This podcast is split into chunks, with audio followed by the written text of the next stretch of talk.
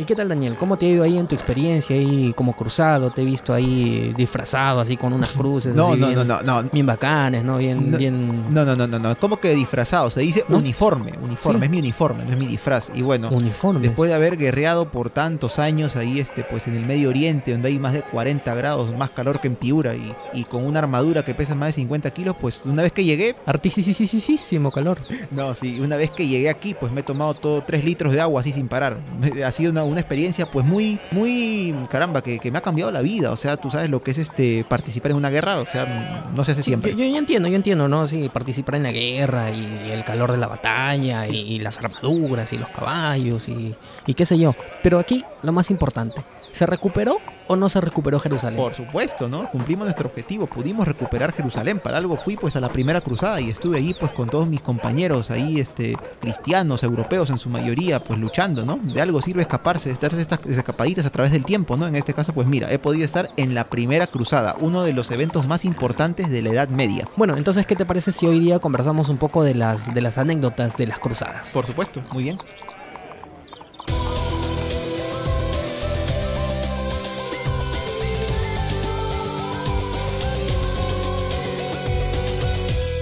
Bueno, y al final, ¿cómo es que empieza esto de las cruzadas? ¿No? Porque, o sea, ¿cómo fue? A ver, tú te organizaste con tus amigos y dijeron, bueno, hoy día no tenemos nada que hacer, ¿y por qué no nos vamos a Jerusalén y empezamos pues con la recuperación de, de Tierra Santa? Porque tú sabes pues que estaba en manos de los musulmanes. Sí, es verdad, pero no, no fue tan fácil como que me organizo con mi grupo de patas y nos vamos, ¿no? De campamento, de excursión, no, no fue así. Esto tiene un proceso, Jorge, mira. En primer lugar, eh, un tiempo antes de que yo llegara pues a la Edad Media, antes de participar en la cruzada en sí misma, ¿qué pasó? El emperador bizantino hizo un llamado a quién? A los ejércitos de las naciones de Europa del oeste, o sea, Francia, eh, eh, Alemania, Inglaterra, bueno, todas las naciones de, esta zona de Europa, ¿para qué? Para que lo ayudaran justamente a luchar contra los musulmanes, un grupo que se llamaba los selyúcidas, que estaban ahí cerca pues de ir entrando poco a poco en su imperio. Pero entonces ahí el Papa que se enteró de esto dijo, "Mm, esta es una oportunidad buena de repente para poder unir a las iglesias que ya estaban divididas en ese entonces, ¿no? Iglesia de Oriente, iglesia de Occidente, y de paso pues ganarnos algunos, algunos puntos, ¿no? Y entonces fue ahí que el Papa convocó a un,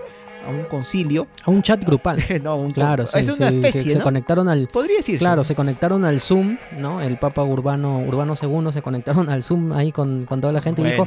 Tenemos que irnos a Oriente a rescatar Ciudad Santa. ¿no? Algo y así, convocó a, la, a la primera cruzada. Bueno, yo sé pues que en ese tiempo todavía el Zoom no, no, no estaba muy bien, muy bien hecho, ¿no? Pero algo, algo así. Algo así, exactamente, Y- y- ¿no? y- Claro, y la idea fue pues de que en realidad muchísimos príncipes allá en Europa creo que se animaron, pero mi pregunta es, incluso dentro de la primera cruzada como que se dividieron en dos grupos, ¿no? ¿En cuáles de los grupos tú fuiste?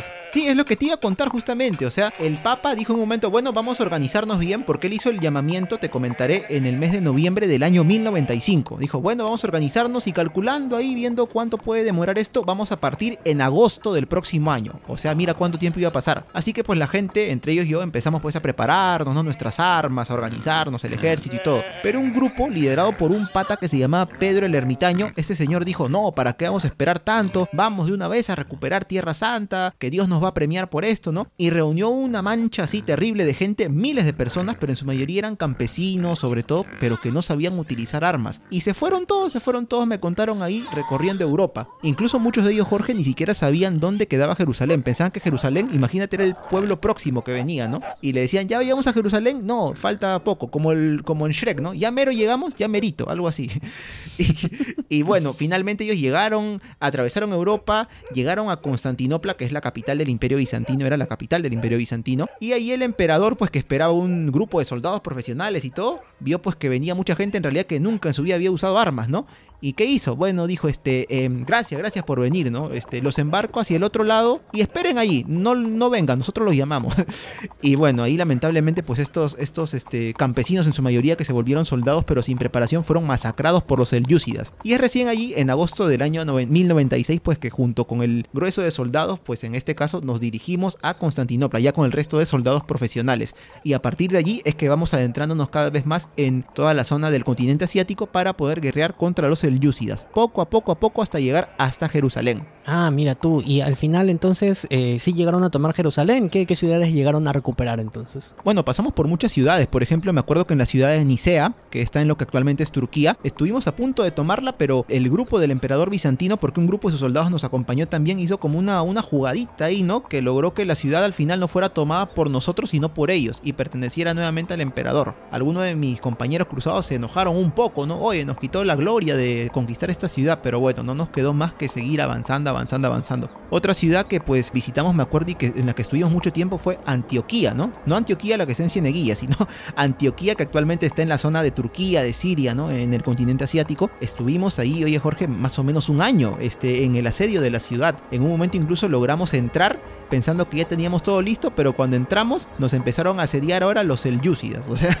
de sitiadores pasamos a sitiados, pero estuvimos allí y fuimos avanzando por otras ciudades donde, eso sí te comento un poco más serio, ¿no? Ocurrieron muchas atrocidades porque obviamente pues los soldados Mm. morían de hambre, en algunos casos tenían, no tenían provisiones y algunos de ellos te contaré, y eso sí fue terrible, terrible, terrible, se volvieron caníbales. Se comían a los muertos que habían en la ciudad durante las batallas, durante los asedios, ¿no? De verdad que fue una experiencia, pero, pero bueno, muy, muy brutal, ¿no? Poder ver eso. Pero bueno, a pesar de aquello, tuvimos que seguir adelante hasta que al fin, en el año 1099, por fin, luego de mira cuántos años, llegamos a Jerusalén. Llegaron a Jerusalén, pero hasta donde tengo entendido, creo que tuvieron ahí una ayudita, ¿no? Una ayudita de, Bueno. de último minuto. Porque justo, justo, justo da la casualidad de que habían por ahí unos navegantes genoveses Sí. que, que llegaron también hasta Jerusalén. Ustedes estaban ahí en pleno asedio de la ciudad, una ciudad muy bien defendida además por los musulmanes. Pero es justamente con la ayuda de estos genoveses que organizan pues una torre de asedio, ¿no? Sí, es decir, sí. ellos estaban en su, bar- en, su, en su embarcación, desarman su embarcación Lo reconstruyen a manera de una, de Sí, una torre de asedio exacto. y con eso logran entrar a las murallas de Jerusalén. Tal cual, Y bueno, sí. eso al final también fue una masacre. Y ahí uno se pregunta, yo sé que tú fuiste un poco a, a- a- a ver, ¿no? Para que nos puedas contar un poco cómo fue la, toda la situación de las cruzadas, pero lo que sucedió es de que muchos de los cruzados pues entraron y, y masacraron totalmente a todos quienes se encontraban, ¿no? No solamente soldados, sino familias, niños, mujeres, hombres, en fin. Sí. Y al final toman Jerusalén. Y a partir de que toman Jerusalén, empiezan a organizarlo, incluso se forma como un pequeño reino. Así es. Y algunos de los príncipes que habían venido a Europa se empiezan a sentar en distintas ciudades del Medio Oriente y organizan prácticamente un reino. Incluso, justamente para defender este reino, se organizan un grupo, un grupo de personas, ¿no? Bien, muy creyentes ellos, se organizan para poder defenderlos y también para ser una especie de grupo de fe, que son los templarios, ¿no? Los famosos famosos templarios. templarios, los vamos sí. a encontrar aquí en, en plena época de las cruzadas, pero esta no es la única cruzada que sucede en el Medio Oriente, porque luego van a venir más cruzadas, va a venir una segunda cruzada, una tercera cruzada, una cuarta cruzada, y en realidad, al final, todas estas cruzadas no solamente buscaban la recuperación de Tierra Santa, sino que lo que pasaba también es que en Europa cada vez había más gente y ¿dónde vamos a vivir tantas personas? O mejor, ¿dónde vamos a encontrar suficientes productos para sostener a todas las personas? Claro. Entonces también lo que sucede es de que eh, las cruzadas en realidad eh, era una forma también de encontrar nuevos territorios que conquistar y también nuevas rutas de comercio que establecer. Eso también es una de las razones por las que se establecen las cruzadas en Medio Oriente. Y dentro de las cruzadas pues nos vamos a encontrar con personajes famosísimos, ¿no? Por ejemplo está el famoso rey Ricardo Corazón de León. Por supuesto, ¿no? Que él participó ya años después en lo que fue la tercera cruzada, porque Jorge, la primera cruzada en la que, de la que te estaba contando justamente que había visitado, pues sí, cumplió ese objetivo de tomar Jerusalén, pero las siguientes cruzadas, que al final van a ser ocho en total, en diferentes años, no van a tener tanta, tanta suerte en su objetivo. Por ahí la que estuvo más cerca de llegar pues a conquistar nuevamente Jerusalén fue justamente la tercera cruzada donde participó quien mencionaste, Ricardo Corazón de León, quien fue rey de Inglaterra, y también quien el famoso emperador Federico Barbarroja, ¿no? Emperador del Sacro Imperio Romano Germánico, o lo que conocemos ahora en parte como Alemania. Bueno, lamentablemente, este Barbarroja, te comentaré pues que en la tercera cruzada él llevaba un ejército tremendo, muy grande, muy grande, pero Barbarroja murió ahogado en el camino hacia Tierra Santa. Y con esto pues su ejército se desmoralizó. Al ver a los alemanes desmoralizados, los ingleses también un poco como que dijeron, "Mm, ya, bueno, ¿no? Y al final pues fueron vencidos. No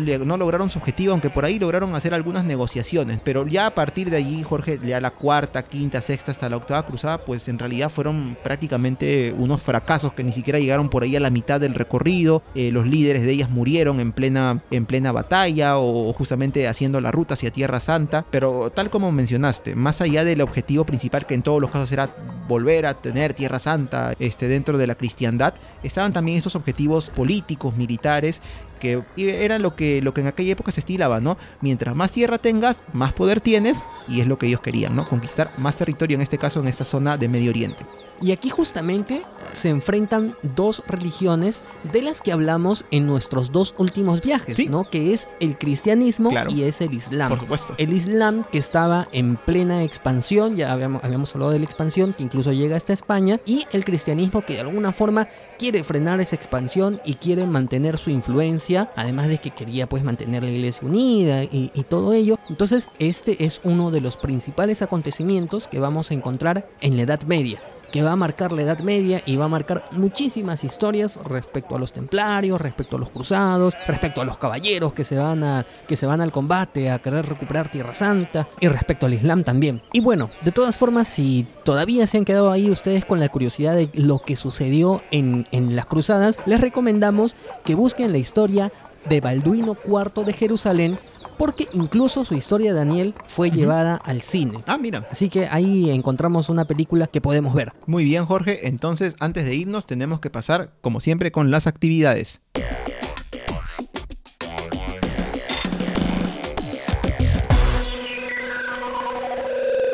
Primera pregunta. ¿Qué motivó el inicio de las cruzadas? La segunda pregunta es, ¿qué sucedió con la cruzada de Pedro el Ermitaño?